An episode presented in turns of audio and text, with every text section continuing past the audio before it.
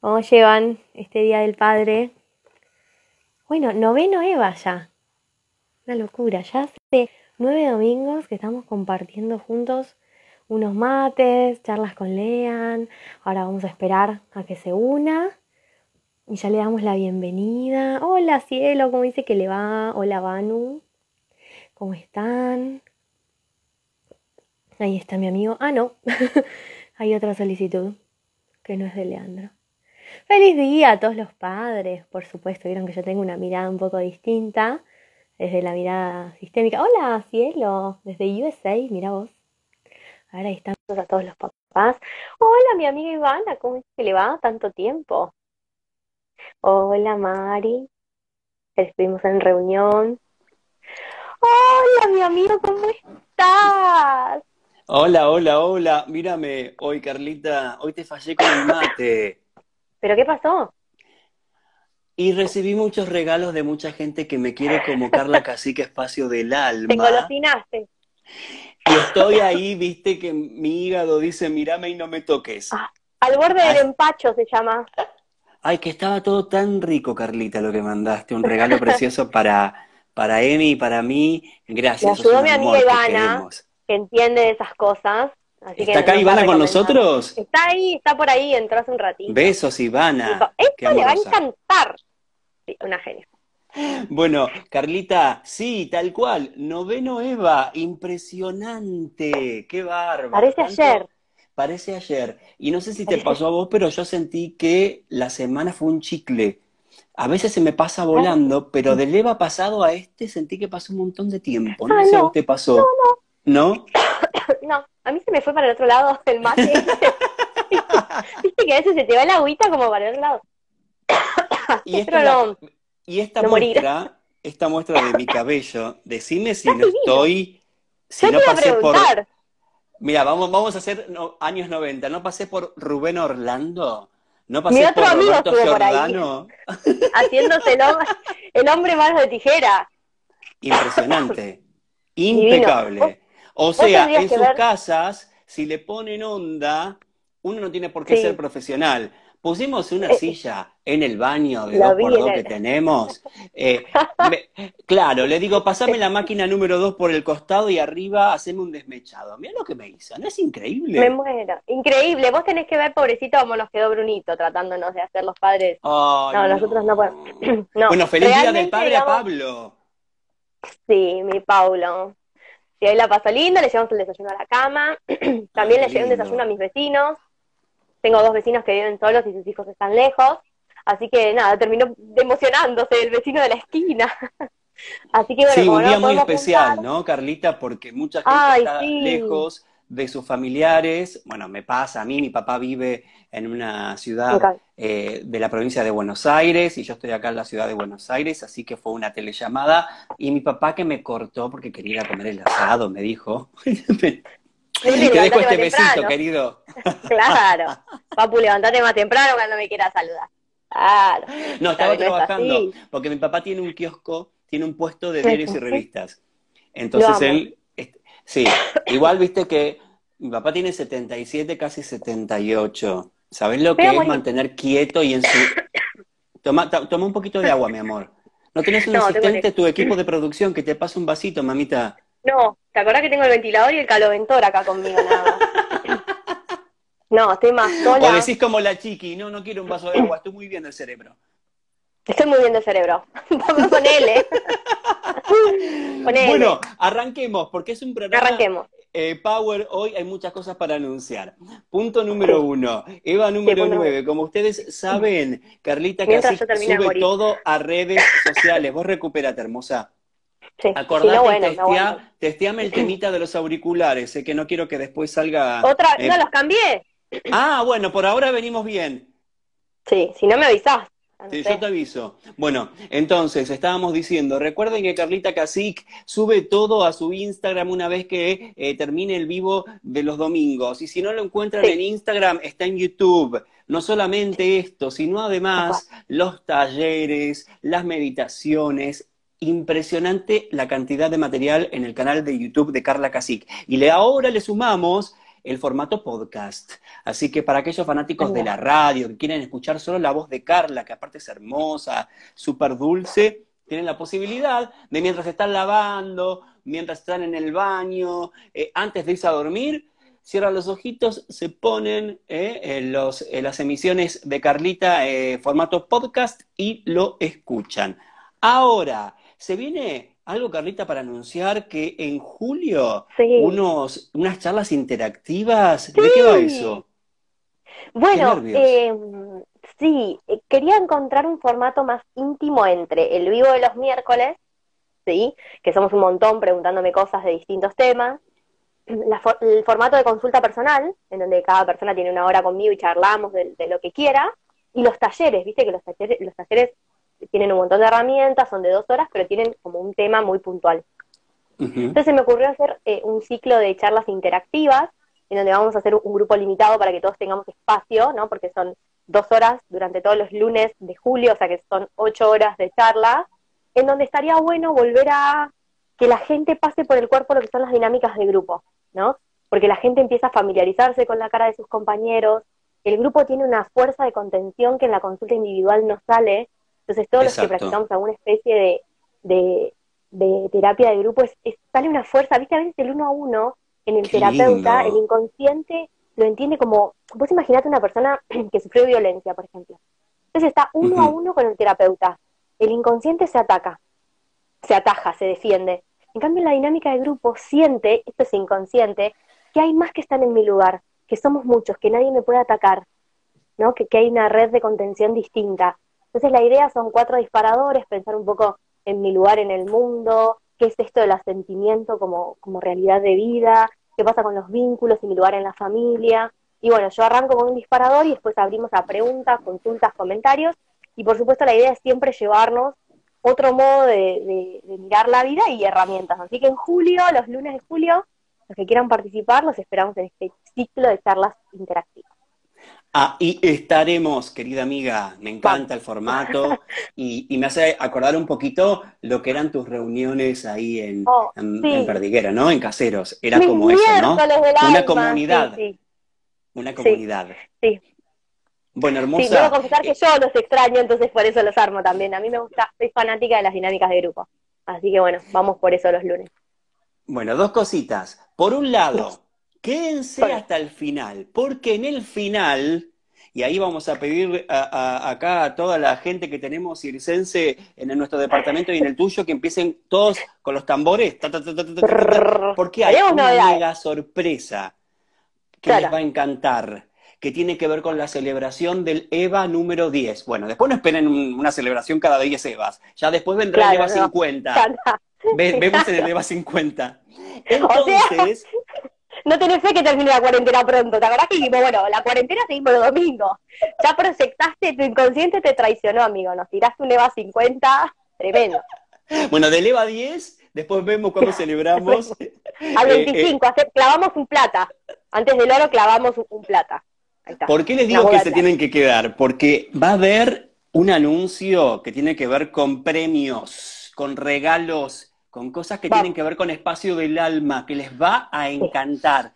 Así que, tranquis, quédense pegaditos hacia el final, les vamos a decir cómo va a ser el concurso que va a estar activo en el perfil de Espacio del Alma durante toda la semana hasta el domingo que viene donde se va realmente, como dicen los chicos hoy, a pudrir, pero en el buen sentido.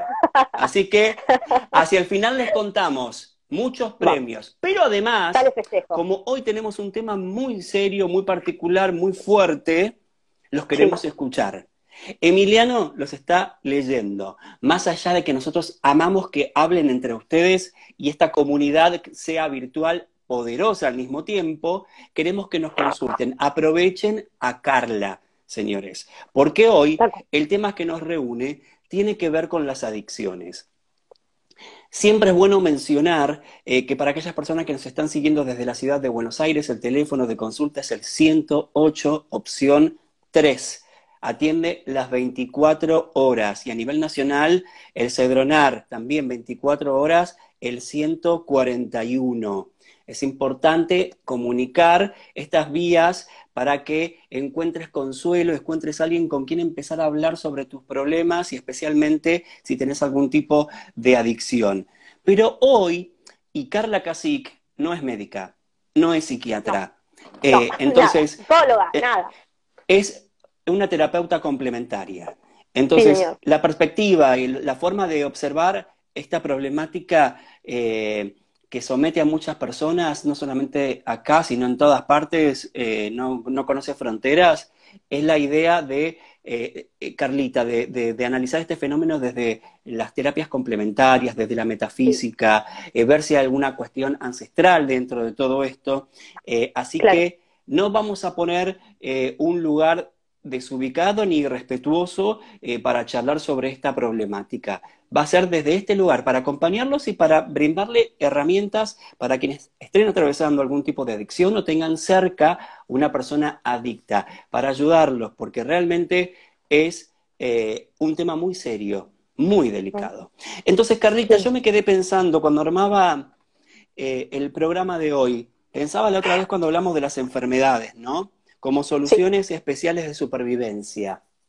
Entonces, eh, uno cuando busca, indaga eh, sobre las adicciones, en muchos casos se consideran enfermedades, ¿sí? A las adicciones. Y si no es un puente hacia las enfermedades, porque una adicción puede derivar en una enfermedad. Entonces, eh, ¿cómo analizamos las adicciones? ¿Con las mismas herramientas que lo hacemos con las enfermedades? Sí, mira, la Organización Mundial de la Salud define a la adicción como una enfermedad física, emocional o psicoemocional que hace que una persona dependa de una sustancia, eh, de un objeto, de una relación, ¿sí? incluso.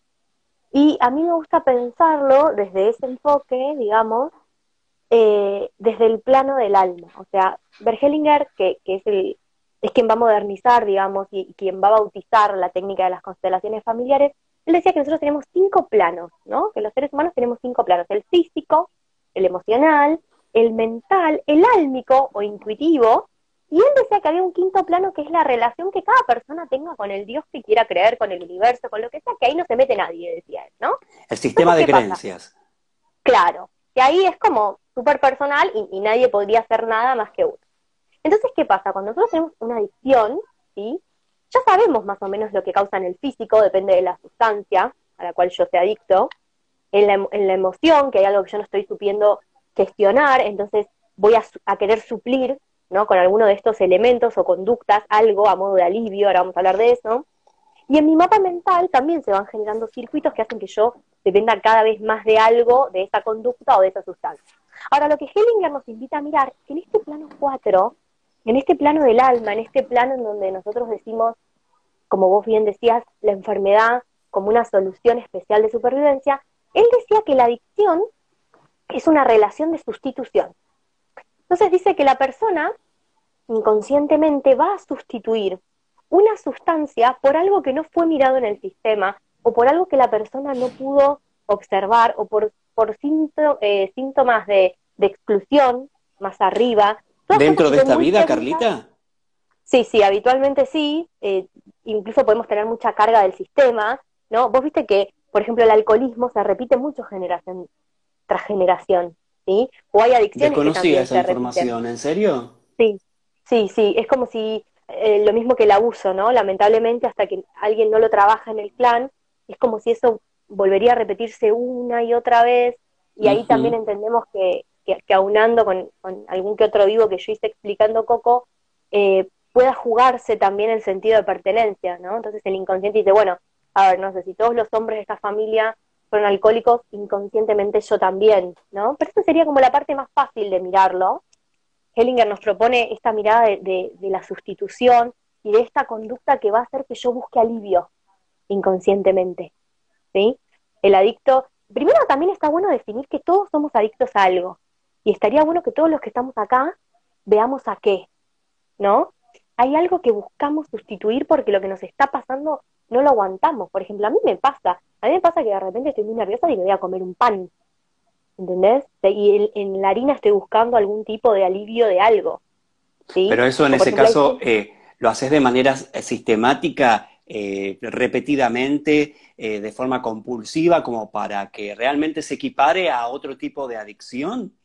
Mira, la adicción tiene cinco etapas, ¿sí? Tiene cinco etapas. Tiene una etapa en donde yo voy a experimentar, entonces voy a ver qué onda esto de, de comerme un pan o una persona en un entorno social de fumarse un porro porque el de al lado lo está haciendo. Entonces tiene una etapa de exploración. Toda adicción arranca explorando. A ver qué onda esto, ¿no? Bien.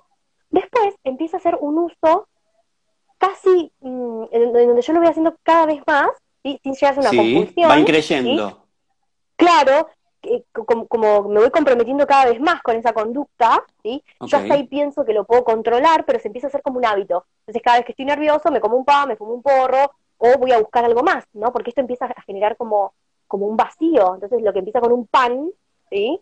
Va a terminar siendo, no sé, con tremendos atracones, ¿no? Obviamente yo no llego a eso, ¿sí? Pero, por ejemplo, hoy vemos mucha gente adicta a la tecnología que no se da cuenta. Gente que se le corta la luz, no tiene datos, no lleva internet y se pone mal. ¿sí? Después viene toda una etapa donde yo voy a hacer un abuso de esa sustancia o de esa conducta. ¿sí? Y ahí sí yo lo voy a hacer sistemáticamente sin darme cuenta, yo voy a sentir como una necesidad. Sí, pero, vos qué me querés decir?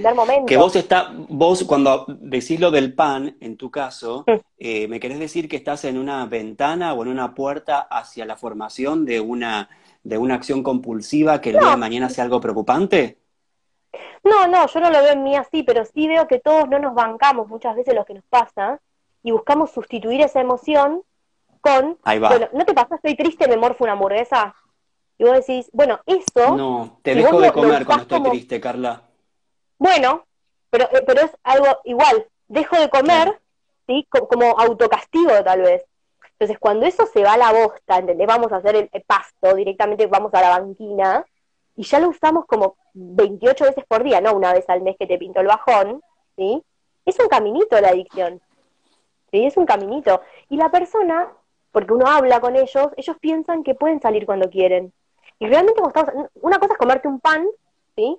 Y otra cosa es meter en tu cuerpo una sustancia que es adictiva y que luego la química de tu cuerpo la va a pedir, porque ya, digo, sabe funcionar con eso. Entonces cuando a vos, eh, no sé, yo nunca probé nada, pero digo, no sé, me imagino que no es lo mismo el primer porro cuando vos lo fumas una vez cada tanto, que cuando vos fumas todos los días necesitas dos, tres, cuatro, cinco, porque el cuerpo, frente a determinadas sustancias, va generando como un acostumbramiento. Entonces uno para llegar a, esa, a, ese momento donde la emoción eh, por esa sustancia que yo ingiero se, eh, se, sustituye, porque eso es lo que buscamos, salir de lo que, de lo que no aguanto. ¿Entendés? Espera, vamos a, vamos a discriminar. Vamos a discriminar entonces. Que no discriminemos que eh, después la gente nos hace una denuncia linda. Y dejate de joder que hay cosas que no se dicen. Te lo pido por duda, ¿eh? Discriminar como detallar, que las adicciones son, por un lado, a las sustancias, que ahí tenemos alcohol, nicotina, psicofármacos, eh, cafeína, em, esteroides. Después tenemos las adicciones. Sí, sí, sí, sí, sí. Las adicciones conductuales, que pueden ser eh, ver pornografía, eh, adicción al sexo, al juego, la ludopatía. Eh, la comida, la tecnología, las compras. Y después algunas adicciones que son más emocionales que si querés después vemos si existen o no existen. Pero ¿hay alguna explicación desde un registro álmico de por qué uno es alcohólico y no es ludópata? Por ejemplo, ¿existe una explicación en ese sentido? ¿Por qué uno recae en un tipo de adicción y no en otra? O, por ejemplo, ¿por qué uno es adicto? Bueno, la adicción, Hellinger te diría, va a sustituir algo, va a traer a alguien. La sustancia, la conducta o la, persona a la cual yo soy adicta en una relación, me viene a mostrar algo del sistema, dice Hellinger. Acá hay algo que, que no se le está dando lugar, entonces yo me abrazo a la cocaína. Y lo que vemos en el campo de las constelaciones es que la cocaína va a hacer alianza con otro representante y va a querer mostrar algo. ¿sí? Pero esto es algo muy técnico de los que entendemos muy bien que es una constelación, sí. Pero las podemos evitar, por ejemplo, si yo aprendiera a gestionar mis emociones para no tener que caer en ninguna suplantación de algo, porque estoy perfecto, no tengo ninguna angustia, ningún dolor, ¿podría prevenir o es eh, indefectible que yo sea un adicto en esta vida? Claro, no, no, no, no, no, no. A ver, las lealtades familiares son movimientos de amor ciego. O sea, hay un amor que es ciego hacia el sistema, que por supuesto nosotros no tenemos ni idea de lo que estamos hablando, y hace que yo tenga inherentemente una consulta, eh, perdón, una consulta, una conducta. Entonces, yo no sé, por ejemplo, no sé, eh, las familias en donde eh, todos son golpeadores. No sé si la persona en algún momento se plantea si está mal golpear, le sale. Luego puede darse cuenta que está mal, hacer un, mea culpa, pero vos fíjate que habitualmente vuelve a reincidir. O sea, hay algo, un programa muy intrínseco que hace que uno pueda golpear al servicio de la familia, igual que todos sus ancestros, o ser adicto. Entonces, hay un componente transgeneracional, y esto es fácil de ver si viene del árbol, porque se repite. Ahora, si no se repite, que me parece que todos conocemos o tenemos en la familia a alguien, me parece que no estamos siendo educados emocionalmente. ¿Qué quiero decir con esto? O sea, no nos aguantamos estar tristes, entonces vamos a buscar a través de una conducta o a través de una sustancia eh, no fumarme más lo que me está pasando. O sea, no tenemos tolerancia a esta emoción que no sé gestionar. Por eso es tan importante cuando yo hincho tanto esto del, del asentimiento, de, muchas veces levantarme triste y decir, sí, ok, le doy lugar, estoy triste. ¿Y por qué? Y no tengo idea. ¿No? Y dejo que pase. Mira, Lean, la emoción dura 90, 90 eh, segundos en el cuerpo. El cóctel de hormonas que hace que una emoción juegue conmigo son 90 segundos, por eso el famoso contasta 100. Pero si yo esa emoción hago un raíl con el pensamiento, ¿sí? Entonces el pensamiento me la vuelve a traer, eso se perpetúa y yo necesito... Estamos hablando de una emoción violenta, porque las emociones conviven latentemente, pero conviven en nuestro cuerpo todo el tiempo, no hay un momento en el que no están las emociones. Duran 90 segundos, pueden volver las veces que vos quieran. Si vos la dejas pasar, la aprendés a mirar, ¿no? Tenés una educación emocional consecuente, pasa. Yo lo he probado, pasa. Ahora, si yo estoy maquinando permanentemente con esto que me da tristeza, se instala en mí. Y ahí tenemos la diferencia tan importante entre el dolor y el sufrimiento. El sufrimiento tiene que ver con la intelectualización del dolor y que ese dolor quede en mí permanentemente y mi cabeza no pare. Entonces, ahí qué hace la persona? Como no puede con eso, como no puede contar hasta 100, como no puede hacer que todas sus hormonas y ese cóctel baje, acude una sustancia a modo de adicción. ¿Por qué? Porque yo me quiero ir de acá. ¿Sí? E, esto es, por supuesto, meter la mugre bajo la alfombra, y cuando yo saco la alfombra, la, mugre sigue estando y en estado de putrefacción. Ahora, ¿qué pasa?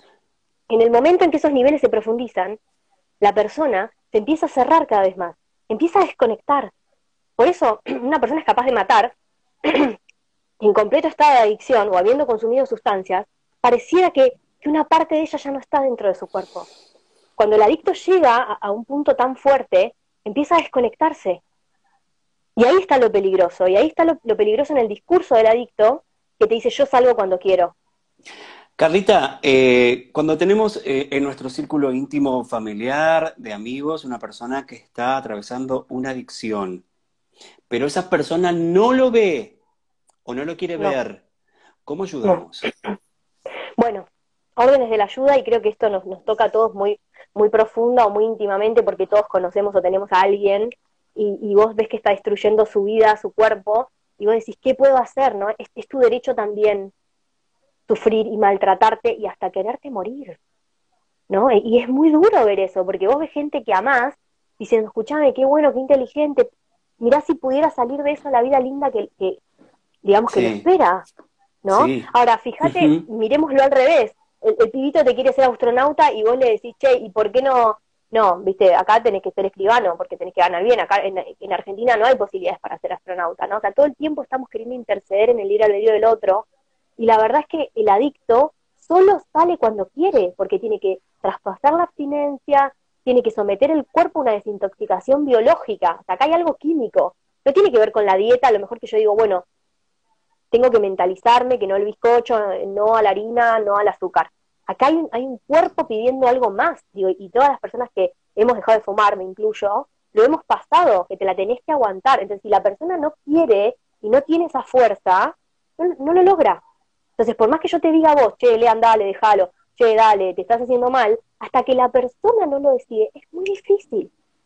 Es muy difícil por más que, Por más que armemos un círculo de contención con amigos, que armemos una charla entre todos, que le digamos, che, estás un poquito zarpado, zarpada con la bebida. Esa persona eh, siempre te, pones en pedo y te pones violento.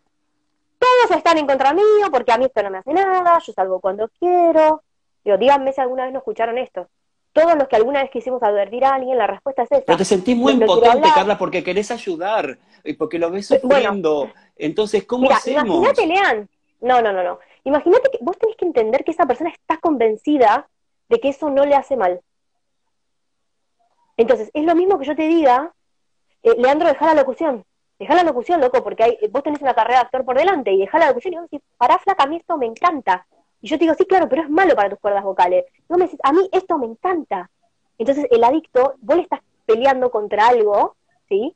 Que para él no le hace mal o no le hace tan mal o lo puede manejar. Entonces, digamos, esto es como el 6 y el 9, ¿viste? Yo trazo un 6, yo lo veo un 6, pero vos de enfrente lo ves un 9. Entonces la persona se encasilla cada vez más y ¿qué hace? Tiende a cerrarse, a irse, a contarte cada vez menos, a mostrarse cada vez menos. Por eso todos los familiares, digamos, de alguna persona adicta, terminamos, al final se termina alejando más. Porque nosotros lo queremos ayudar, pero... Sí. Mm. ¿Sabes cuál es otro tema, Carla, relacionado con todo esto? Es el factor social. Cuando una adicción está aceptada por todo el mundo, como puede ser el tabaquismo, como puede ser justamente el alcoholismo, salvo en los casos extremos que le decimos la borracha o el borracho, pero en realidad chupar en general para los argentinos y para muchas partes eh, del mundo está socialmente aceptado, es cool. Después tenemos, por ejemplo, las adicciones a las drogas duras que son tabú. Entonces hay mucha crueldad. Entonces hay una cuestión de ese factor cultural alrededor de las adicciones que vuelven a unos casos más tolerables y a otros eh, más marginales. Mira, yo no veo, por eso arranqué citándote eh, la definición de la Organización Mundial de la Salud, porque para mí es una enfermedad. Es algo que, o sea, nadie, nadie anda con ganas de tener colesterol en la vida, ¿entendés? Entonces hay algo que a esa persona le pasa, esa persona no puede quedarse habitando su sistema emocional y está buscando un refugio en otra cosa, ¿no? obviamente todos tenemos derecho a hacer lo que mejor podemos, ¿no? Con nuestras vidas, con nuestras emociones, pero digo, sabemos que una persona que está enferma necesita ir al doctor, necesita tener ganas de curarse. Digo, y esto lo hablábamos también cuando hablábamos de enfermedades, cuánta gente se quiere morir y nosotros queremos que viva todo tullido hasta los 140 años. Entonces, hay algo también en el ayudador que es muy complejo y entiendo, entiendo a cada padre, a cada hermano, a cada sobrino, a cada tío que diga, estoy viendo a mi pibe morirse y adelgazar y ver que su plasticidad neuronal cada día se ve más afectada. Pero digo, realmente, ¿cuánto podemos hacer? No, no, yo no veo solución, ¿entendés? En ese sentido. Más que Pero a veces se desbaratan familias, Carla. Porque, por ejemplo, cuando estamos hablando de las adicciones como la del juego, la ludopatía, una persona que es capaz de vender un coche, de, de, de, agarrar todos sus ahorros, que no son propios, inclusive a veces son ahorros de toda una familia, y reventarlo en el casino, estamos hablando de que se explota todo. No son ellos, ¿entendés? O sea, hay algo tan... Eh, mira, cuando yo hace un tiempo hice un seminario de adicciones y la profesora decía, hay que entender que una parte de ellos ya no habita el cuerpo a veces. ¿Entendés? Una persona cuando está totalmente tomada por una sustancia, digo, un chorro que mata a un pibe por un par de zapatillas, ¿vos te crees que está pasado de paco? Ese pibe no entiende lo que está haciendo. ¿Entendés? Su vida no vale nada, no está entendiendo lo que pasa, no tiene una escala de valores clara, ¿entendés? Entonces sale a hacer cualquier cosa. Digo, como sociedad tenemos una sociedad careta también que mira para otro lado, ¿entendés? Porque digo, esto no tiene que ver tampoco, a ver, nosotros como familiares tampoco tenemos demasiados recursos para ayudar. ¿Qué haces con el pibe? lo encerrás, te va a romper toda la casa en la abstinencia. ¿Entendés? Yo conocí familias enteras que un día el hijo, eh, digamos, le vació la casa, tal como vos decís. ¿Entendés? Entonces empiezan consumiendo, después terminan eh, siendo dealers y, es muy complicado.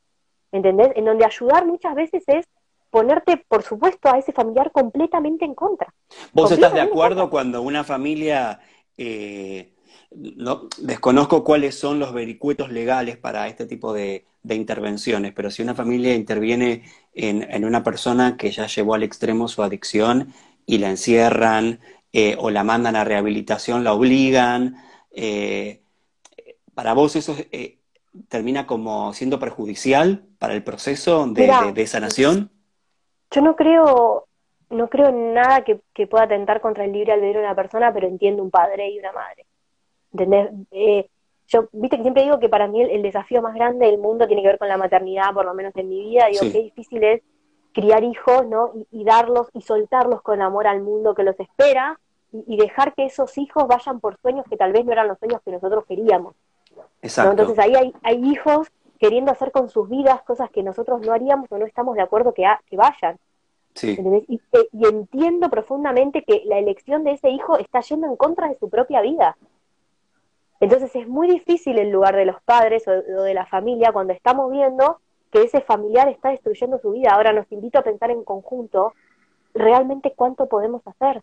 Porque, digo, hemos visto, y hubo famosos y famosas que se han internado, y las recaídas son tremendas, y, todos coinciden en él el solo por hoy, ¿no? Solo por hoy no, solo por hoy, y así van pasando la, vida.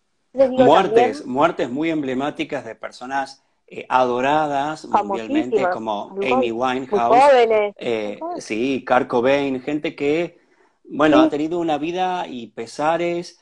Bueno, ahí también juegan mucho eh, los roles de, los padres, las relaciones intrafamiliares, cómo uno termina. Yo pensaba, si una adicción alivia, alivia, y vos dijiste que lo ibas a desarrollar, un dolor o lo suplanta, lo reemplaza, lo eh, tapa, después lo tapa, después ¿qué alivia la adicción?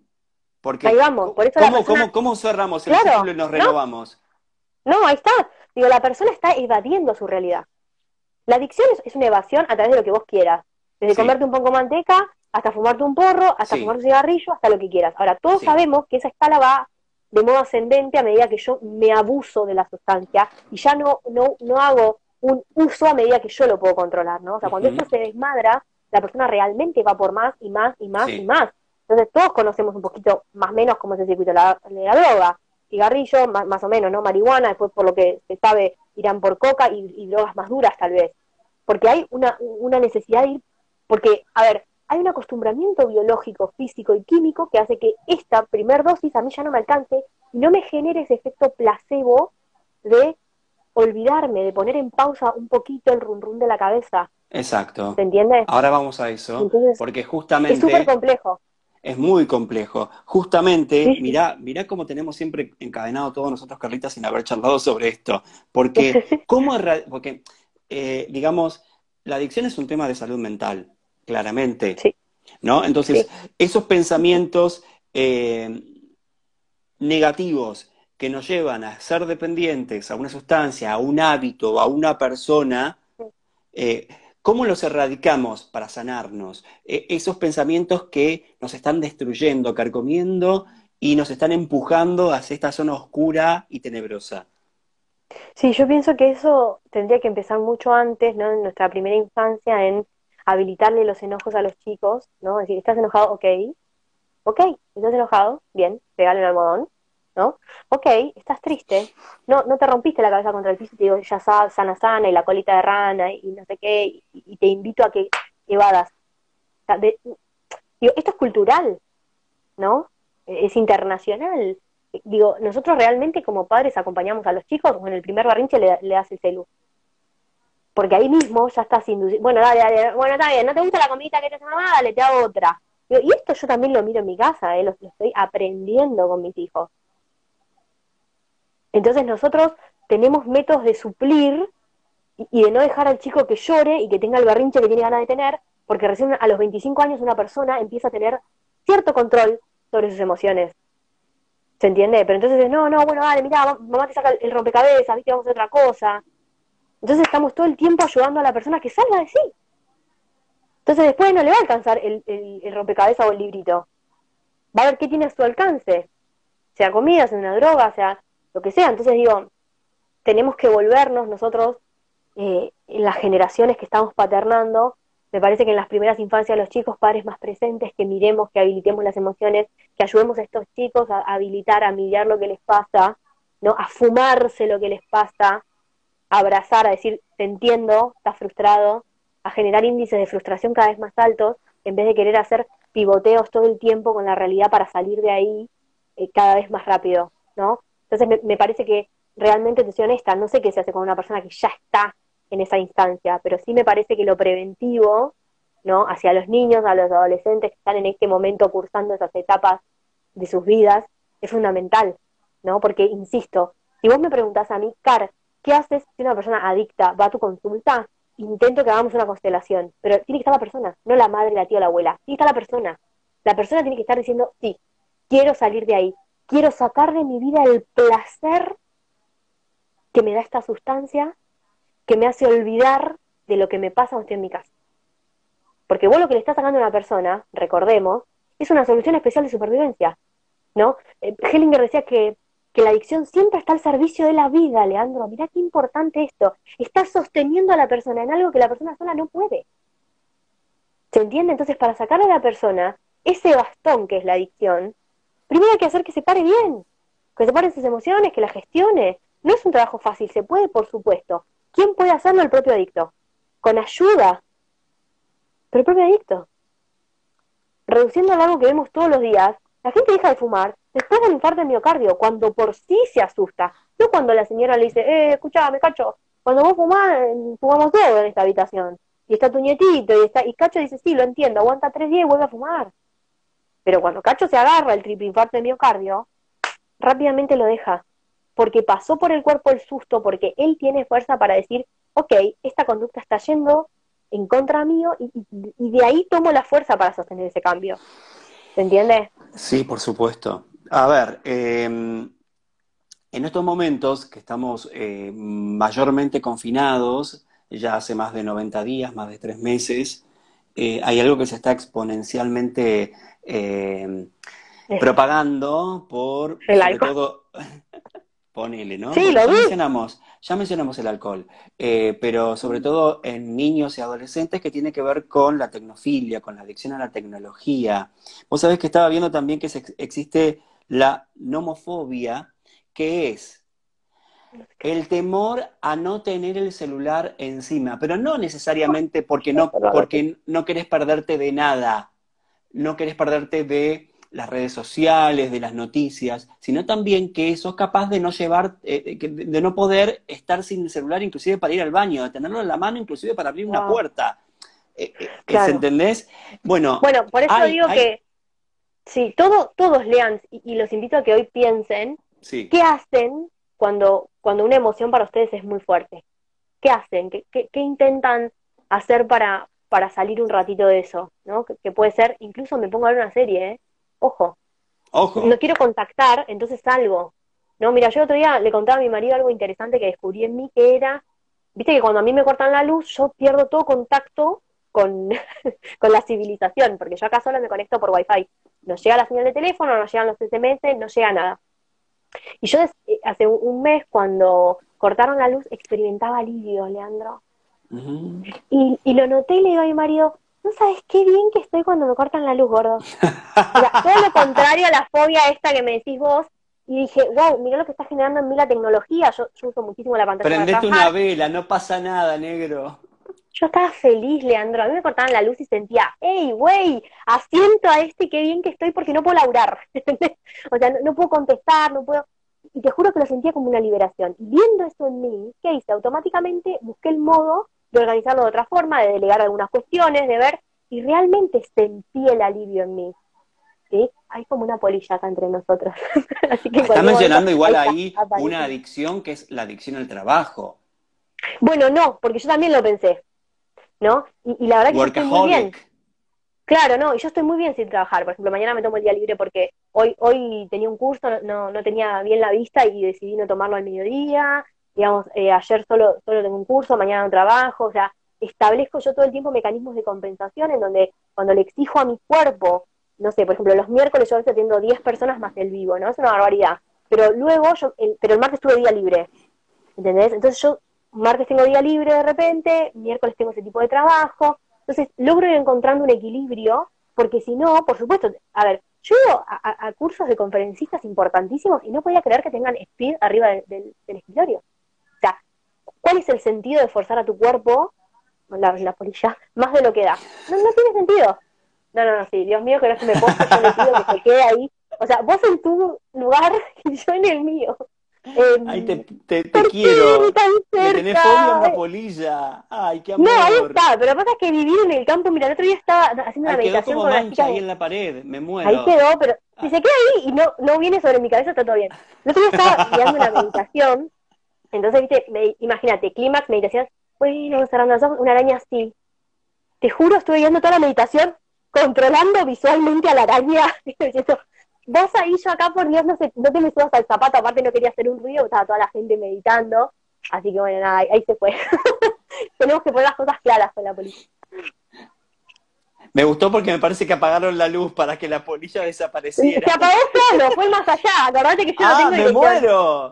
No, no, yo tengo. Te vuelvo, te vuelvo a insertar entonces en la conversación que tenía que ver y ya nos vamos a, vamos a ir cerrando porque tenemos consultas eh, y después tenemos hacia el final el, el super comentario sorpresa, así que estén atentos. Estábamos, eh, y para cerrar un poquito la idea, de las nuevas tecnologías, del estar encerrado, del estar muy pegado al teléfono, de estar pegado eh, a la tele, eh, a los videojuegos. Digo, la adicción a la tecnología tiene consecuencias también. Es medio como más que silba bajito, ¿viste? Porque de repente, si tenés un problema con sustancias, eh, es como heavy y, la, y la tecnología parece como que es tranquilo, pero de repente se puede volver en una obsesión. Mira, eh, el otro día hablaba con una psicóloga de familia y ella me, hizo notar algo que, tiene razón. La tecnología no es mala, el tema es enseñarle al niño a utilizarla. Entonces me decía que las horas de pantalla que el niño tenga que tener para no quedar fuera también de su sistema escolar, por ejemplo, con los chicos, sean, pero vos sentate al lado y decirle, ves lo que dice esta persona no es así, y lo que dice esta persona sí es así. Pero, por ejemplo, no sé, a mi hijo si lo dejas, está todo el día mirando youtubers que, juegan, a mí me pone mal, el, el pibe lo ves teniendo cosas como que hace, y le digo, no, pará, calmate. ¿Entendés? Entonces digo, busquemos otra cosa, ¿no? Digamos, buscamos cómo se hace una huerta, busquemos, entonces digamos, también ir enfocando el uso de la tecnología, porque el pibe no te puede quedar fuera de un paradigma global, y, además de imagino. ¿no? Yo a Pablo le digo, mira, vamos a tratar de que ellos no nos vean tampoco usar el teléfono, ¿no?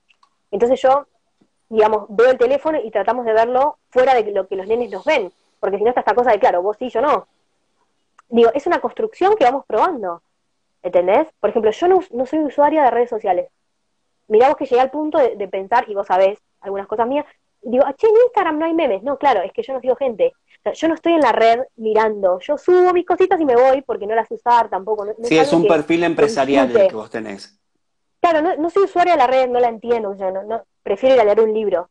Eh, pero digo, tampoco uno se puede caer del mundo. Me parece que tiene que ser un uso un poco más asertivo de la tecnología, acompañar a los chicos. Y para cerrar este tema, me gustaría que cada uno de nosotros, si tenemos eh, algún familiar o algún amigo transitando una adicción, veamos qué podemos hacer nosotros con esa realidad. ¿Qué nos pasa a nosotros que no aguantamos esa realidad?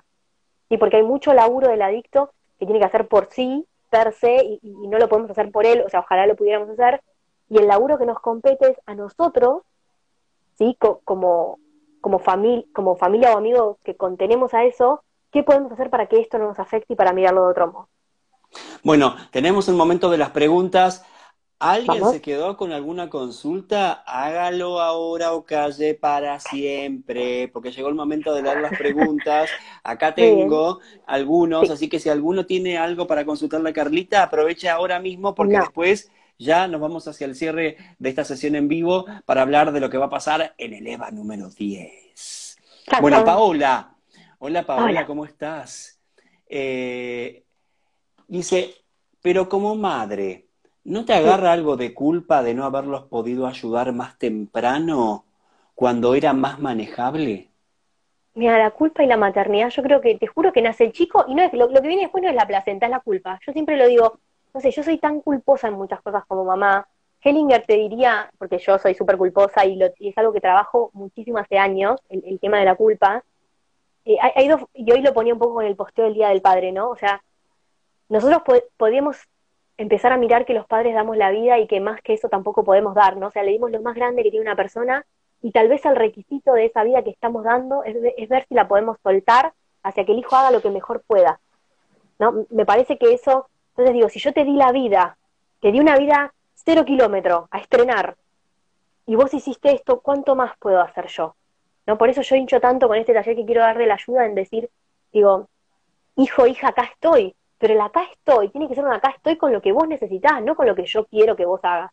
Que es otro mambo, pero, pero sí, es, dificilísimo. Yo lo que hago para, con, respecto al tema de la culpa, insisto en esta mirada hellingeriana que dice, bueno, los mayores asesinatos se hacen sin culpa, un violador viola sin culpa, entonces la culpa eh, eh, en una mirada sistémica no es mala. La, culpa, dice Hellinger, hay que, hay que agarrarla, hay que sentirla y hay que hacer lo que hay que hacer, incluso con la culpa cuesta. Mira, acá, ahora antes de seguir, de seguir ahora leyendo eh, las consultitas, ahí preguntaba alguien, eh, las adicciones, lo acertaba, era una, eh, una, una afirmación, pero las adicciones cambian las personalidades de las personas, valga la redundancia, cacofonía, todo eso. Sí, sí, sí. O sea, para mí se empieza a dejar de ver la esencia de la persona, ¿entendés? Ah. para mí yo los voy sintiendo como más desconectados de sí. ¿No? Eh, es, es, muy difícil aceptar, digamos. Yo conozco familias, recién acá leía un, poco algo de Fer que decía, los dejamos de ver, preferimos ya no saber cómo están. Pero digo, no, no sé si está mal eso, ¿entendés? No, no, no está mal. Digo, si yo estoy brindándote mi corazón y te digo, che, acá estoy como hermana, como tía, como abuela, le damos para adelante, y vos me decís que no, que querés seguir en tu camino, ¿yo qué puedo hacer más que preservarme? Y seguir cultivando mi energía para que lamentablemente cuando vengas hecho pelota, acá esté yo con el agua oxigenada y las benditas atrás para decirte lista de un nuevo para ayudarte. Cada uno hace lo que puede, es re difícil este tema, re. Bueno, acá la tenemos a Debito. Bueno, ¿cómo se sana? Digo Debito porque debe ser Débora, ¿no? Y si no, será eh, un varón. ¿Cómo se sana una adicción en el árbol genealógico, Carlita? En mi caso, dice, se repite el alcoholismo en hombres de mi lado paterno, tíos y hermano. Bueno, lo que yo ahí estoy viendo, y a ver, lo más importante es poder mirar y dar gracias a que gracias a todos esos alcohólicos yo también estoy viva. Y, un poco en esa línea fue el posteo de hoy del Día del Padre, ¿no? Mientras que yo sigo estigmatizando algo en Coco y diciendo, esto no lo quiero, el árbol se empeña cada vez más en traérmelo. Porque digo, entonces yo vengo de alcohólicos también. Y hasta que no haya una aceptación de eso en el árbol, el árbol lo va a replicar. Ahora, es muy importante que no es porque yo veo esto en el árbol, ahora yo me lo pongo a mirar. Porque a veces si es, eh, hay que ver si ese es mi rol en este árbol. ¿sí? Una cosa es el alcoholismo de este hermano, que, lo tiene que trabajar él, y ella tendría que empezar, por ejemplo, a mirar en el marco de una consulta, porque yo siempre digo que las cosas en el árbol, nosotros estamos súper tomados con, nuestro relato. La de esto podemos hablar la próxima. Nosotros somos un relato. nuestra vida es un relato en realidad. Nos vamos alejando de la realidad. Cuando yo miro los relatos de mi árbol, yo me puedo ocupar de mi relato y de ver cómo miro yo esta repetición ¿no? de alcoholismo en mi sistema. Entonces, ella puede hacer eso, empezar a mirar sin ojos del juicio, porque todo, como tal como lo dice Coco, donde hay juicio, en algún momento va a haber repetición. Entonces, cuando yo hablo en esto del, ciclo interactivo, del camino del asentimiento, eh, como, como, camino, como forma de vida, lo que quiero hablar es de esto, ¿no? Es poder dar lugar a las cosas como son. Porque la realidad en definitiva, Lea, muchas veces se te caga de risa y cuánto más vos podés hacer con esto. Entonces tenés dos laburos, pelearte con la realidad y ver qué haces de tu vida. Entonces, el camino del asentimiento eh, te, simplifica algunos pasos, ¿no? Entonces yo si, si fuera ella empezaría a mirar con otros ojos mi sistema para arriba. Ivana, ¿se puede ser adicto a una persona? Esto quedó pendiente. Hablo si la persona no es buena para vos y aún así uno quiere estar con esa persona. Pues claro, claro, que sí. pues claro, mijita, pero claro, porque hay que ver qué ve tu inconsciente de eso.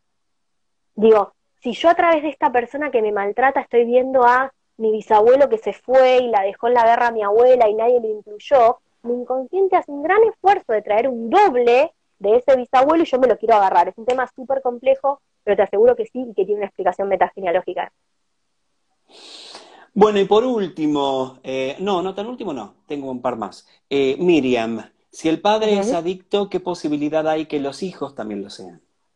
No, no necesariamente.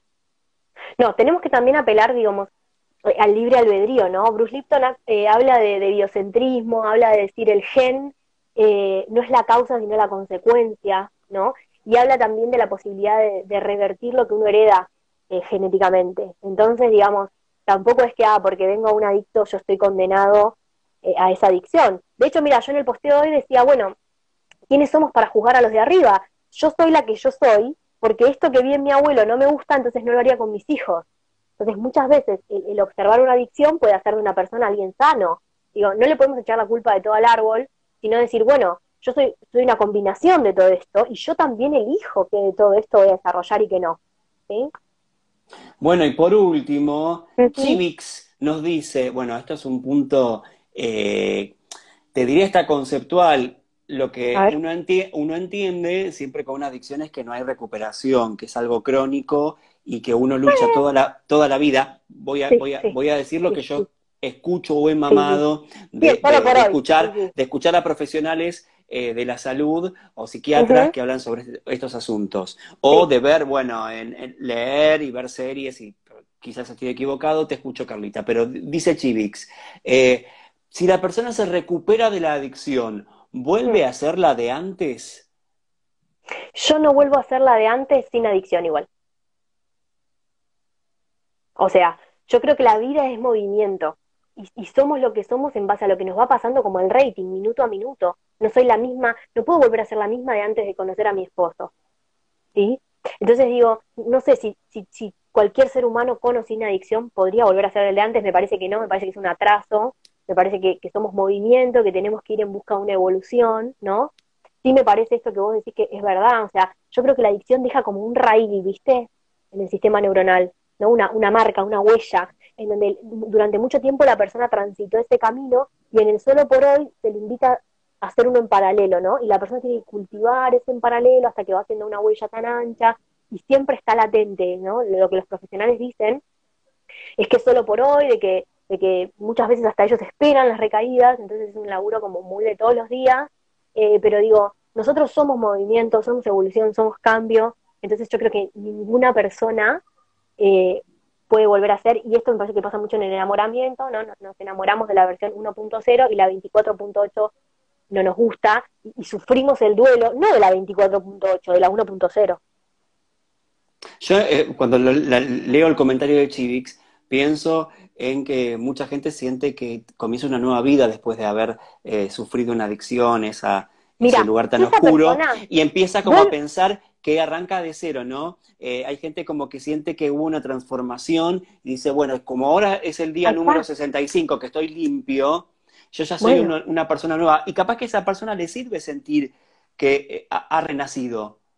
Mira, bueno, pero, una, pero ella preguntó ser la misma de antes. si vuelve a ser la misma de antes, va a recaer. Integra el proceso de estar limpio, de decir, mira lo que fui, mira qué bien que estoy, mira cómo respiro ahora, mira lo que es un cuerpo, eso es evolución, eso es integrar, esa persona no recae porque dice, esta experiencia traumática en mi vida la integro, le doy un lugar en esta nueva persona que soy y no me hace falta volver a transitar esa persona. Si yo vuelvo a ser la de antes, y bueno, necesito otra vez la droga porque por algo la necesito la de antes. ¿Entiendes lo que digo? Entonces, sí, por si te digo, puede ser una persona nueva, que integre todo este tramo, pero, pero no, no, no sería incluso beneficioso que vuelva a ser la de antes. Bueno, chicos, chicas, chiques, todos los que nos acompañan, gracias. Llegó un momento muy especial porque vamos a anunciar qué va a ocurrir en el EVA número 10, que se nos vino a la cabeza. Una celebración. A ustedes. Porque a ustedes que es la parte creativa de este evento.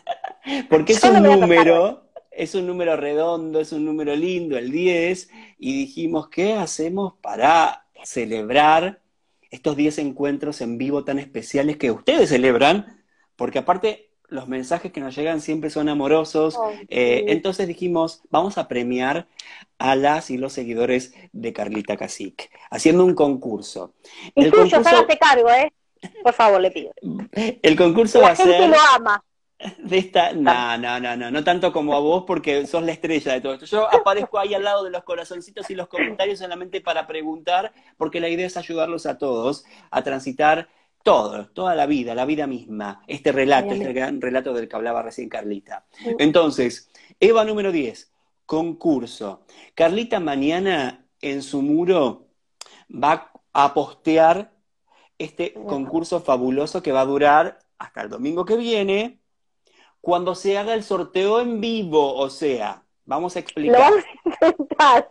Vamos a intentar, porque Carlita casi va a tener su PC al lado del celular y va a intentar hacer el concurso muy transparente en vivo. ¿Cuál es la idea?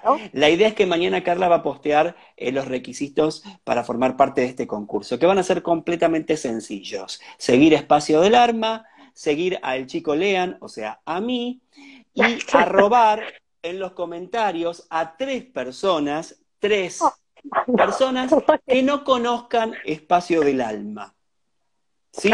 O sea, invitar al mundo álmico de Carlita Cacique, a, no solamente al Eva, sino a los vivos de los miércoles, a que interactúen los talleres, que forme parte de nuestro mundo, o sea, para que crezcamos como comunidad. Es decir, reiteramos, seguir Espacio del Alma, seguir al Chico Lean y arrobar a tres personas que no conozcan Espacio del Alma para invitarlos a este mundo. ¿Cuáles son los premios? Primer premio, un mazo de cartas álmicas. Segundo premio. no es lo más lindo. A ver. El ah, taller de vínculos. Una entrada gratuita full al taller de vínculos, que es uno de los más populares de Carlita. Tercer premio, el taller de Hoponopono, que aprendí a decirlo. Vamos, los pibes. Pero si la persona que se lleva el mazo de cartas álmicas está en vivo, es decir, levanta la mano, comenta o hace una reacción acá abajo, o sea que ganarse que Por eso los priorizamos. En el momento del sorteo, o sea que van a tener que quedarse prendidísimos, va a tener además un plus, un premio extra, que es una charla tete a tete con Carla Cacique. Una consultoría puede ser una privada, tortura también, señores. Digamos, ¿por qué no? ¿Cómo? puede ser una, una, tortura también. ¿Por qué no? No, bueno, una consultoría privada única, irrepetible, con Carlita Cacique, full, con todo. Carlita va a preparar, viste, guirnalda, serpentina, va a poner música de Gustavo Cerati, oh. eh, y va a haber un, intercambio súper, súper lindo. Así que recuerden que a partir de mañana, a partir de que Carlita postee en el muro, sí. mañana pasado. Mañana pasado, sí, sí. Es, ¿Por qué se cumple no, Mañana no jodan. el martes, entonces que me convierto en piñón fijo, sí, esta noche, el martes, alguna vida. La torta se me quema. Ah, ¿Conocen a alguien que se le haya quemado la, torta de paquetito? Hola, digamos. No. Tengo que remontar esa torta, bueno. y por último, antes de que se acabe esta emisión, tenemos que decir que en el EVA número 10, la idea va a ser mucho más relajada. No vamos a hablar de un tema tan serio como el que hemos desarrollado en el día de hoy, sino que va a ser un ping-pong entre Carla Cacique y yo. Nos ponemos carachera, señora. Muchos de ustedes celebraron lo que ocurrió con la presentación de Omi, eh. sí, la joda de Omi, y nos quieren más relajados. Les gusta esta onda, que nos riamos y que, bueno, la idea igualmente no va a ser completamente dicharachera o relajada, va a tener un asidero profesional. Es decir, Carlita va a armar un cuestionario y me lo va a hacer. Ayúdenme. Y yo voy a armar un cuestionario y se lo voy a hacer a Carlita. yo quiero decirte que estoy en desventaja. ¿Por porque con tu profesión, sí, a mí me van a ayudar todos ustedes a ver qué le puedo preguntar a este hombre, porque él la tiene re clarineta con estos temas, ¿me entendés? Y yo no. Pero ¿cuál es la idea? La idea es hablar de los temas que nos importan y que tienen que ver eh, con la metafísica, con cuestiones sálmicas, eh, generacionales. nuestras respectivas vidas, pero que ayuden a que todos pensemos en esos oh, asuntos para brindarle a ustedes herramientas, ¿sí? La famosa metafísica del bolsillo. No vamos a ser completamente autorreferenciales. Nos queremos divertir, charlar entre nosotros y ustedes, como siempre, van a poder hacernos preguntas en vivo relacionadas con lo que estamos manifestando en ese momento o con cuestiones de ustedes personales que se haya disparado a partir de esta conversación. ¿Les va la idea? Total, si queremos no les contestamos. También. claro, ellos pueden preguntar, después nosotros vemos si contestamos no, pero también pueden preguntarnos cosas que quieran conocer de nosotros, o no, me parece recopado. ¿Cómo no? Mientras que no se zarpe. Desafío aceptado, querida Carlita. Como siempre, un placer hasta acá el EVA número 9, la semana que viene con premios y concurso incluido el EVA número 10 de celebración con preguntas. Los amamos, gracias por acompañarnos. Gracias, gracias a todos, feliz día del Padre, a tomar esas vidas que nos dieron nuestros padres como mejor pudieron y hacer algo más grande con eso. Los queremos, nos vemos y gracias a todos por estar. Chau, chicos.